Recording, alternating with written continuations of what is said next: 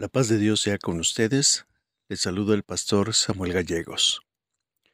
Les invito a reflexionar hoy en el capítulo 3 de Proverbios, guiándonos por el versículo 5 que dice, Confía en el Señor de todo corazón y no te apoyes en tu propia prudencia. Como leemos en este texto, el padre de Proverbios habla con su hijo y ahora lo invita a la confianza. Uno puede confiar en sus recursos, en su trabajo, en sus amigos, en la familia, en nuestra percepción o juicio personales sobre la realidad.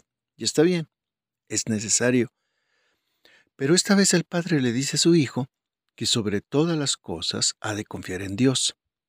En el hebreo la palabra confiar es bataj. Conlleva la idea de correr a refugiarse para sentirse seguro. Esto es lo que le instruye a su hijo este padre. Corre a refugiarte en Dios para que te sientas seguro.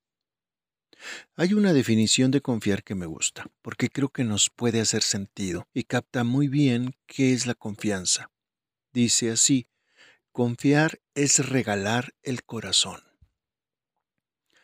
El corazón es lo más delicado y valioso que uno tiene. Confiar en Dios es regalarle nuestro corazón. Combinando esta idea con la idea del hebreo bataj, resultaría que confiar es refugiar el corazón en Dios para que esté seguro.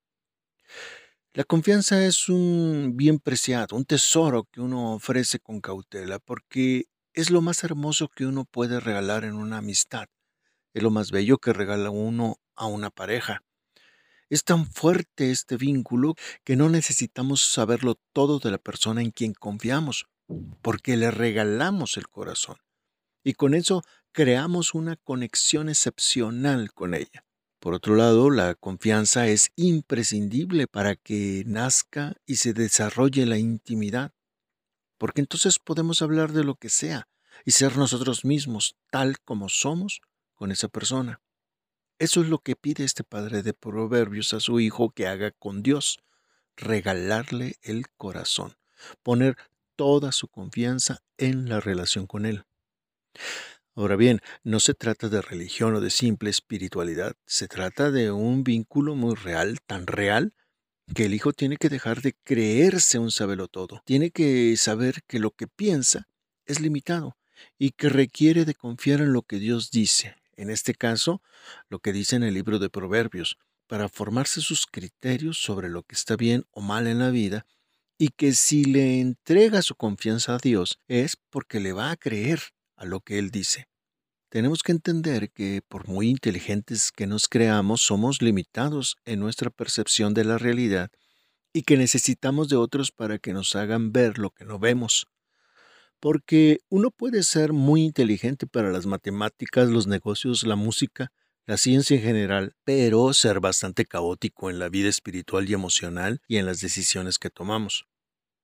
Ahora bien, para cuando este padre le pide a su hijo confiar en Dios es porque ya lo invitó a considerar algunas cosas muy puntuales que tienen que ver con esa confianza. La primera es que le habla de corazón a corazón y le pide no te olvides de mi ley. Dicho de otro modo, memoriza mis instrucciones, hijo. Como saben, y seguro que les ha pasado, los seres humanos somos muy olvidadizos. Nos pueden encargar algo y si no lo apuntamos o lo repetimos en voz alta y constantemente se nos olvida. La segunda cosa que invita a este padre a considerar a su hijo es nunca dejes de ser compasivo y verdadero. Compasivo y verdadero. Son palabras muy fuertes.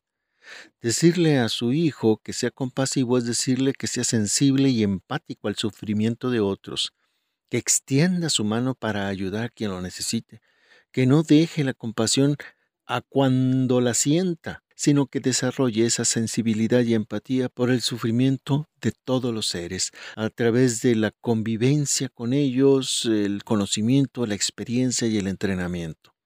Decirle que sea verdadero es decirle que sea fiel a sí mismo y fiel a Dios, que viva de acuerdo a valores propios e inviolables que vienen de Dios. Al pedirle que se conduzca con verdad, le pide que no engañe, que no sea deshonesto, que no sea hipócrita, que incluso acepte que es vulnerable. Y para que no se lo olvide, le da esta instrucción metafórica. Cuélgate en el cuello un dije que diga compasión y verdad. Aún más, escribe, debo ser compasivo y honesto en la tabla de tu corazón para que no se te olvide. En la cultura hebrea, corazón es el asiento de la voluntad, de las emociones y el intelecto. Es el centro de los sentimientos, de la vida, de la mente, de las pasiones, del buen ánimo y la disposición, del entendimiento. La compasión y la verdad que le pide este padre a su hijo escribir en el corazón es lo que puede hacer que la inteligencia y el conocimiento no tengan la frialdad de la despersonalización, sino el interés del beneficio de los demás. Ser compasivos y honestos tendría que emocionarnos, tendría que generarnos sentimientos de estar vivos, darnos alegría, ayudarnos a entender la importancia de servir a otros. Por eso este papá también le pide a su hijo, nunca se aparte de ti. Eso significa, sé leal, sé fiel a la compasión y a la verdad. No las dejes, no las traiciones por hacer caso a tus pensamientos egoístas. Si vas a opinar, que sea con amor y verdad. El versículo sobre el que reflexionamos termina diciendo, y no te apoyes en tu propia prudencia. En hebreo la palabra que se traduce prudencia es bina, cuya raíz significa separar dentro de la cabeza, lo que hoy llamaríamos discernimiento o análisis. El padre le advierte a su hijo que nuestros análisis, nuestros discernimientos, no son suficiente apoyo cuando se trata de la vida. Uno siempre necesita ayuda y qué mejor que buscarla en Dios, a quien se le entrega el corazón para que esté seguro. En resumen, entregarle nuestro corazón a Dios es entregarle todo lo que hacemos, todo lo que pensamos, todo lo que sentimos. Es llegar a una confianza tan plena en Él que corremos hacia Él para que sea el refugio de nuestro corazón. Pero también es dejarlo que escriba lo que Dios quiera en lo más profundo de lo inmaterial de nuestro ser, para que lo más visible de nosotros pueda verse como Dios quiera. Es decir, la palabra de Dios, los mandamientos de Dios, las instrucciones de Dios que ingresan a nuestro ser son el elemento que transforma nuestra vida en lo interior, es decir, en lo que sentimos y pensamos, y que se refleja en lo exterior, o sea, en lo que hacemos y cómo nos comportamos. Oremos. Señor y Dios, haznos recordar tus enseñanzas que nuestra memoria siempre tenga presente tu sabiduría, tus mandamientos y promesas, para tener una larga vida con salud y prosperidad. Llénanos de tu compasión y haznos verdaderos y auténticos en nuestro modo de ser. Decidimos, Señor, confiar en ti completamente, no apoyarnos en nuestra propia inteligencia.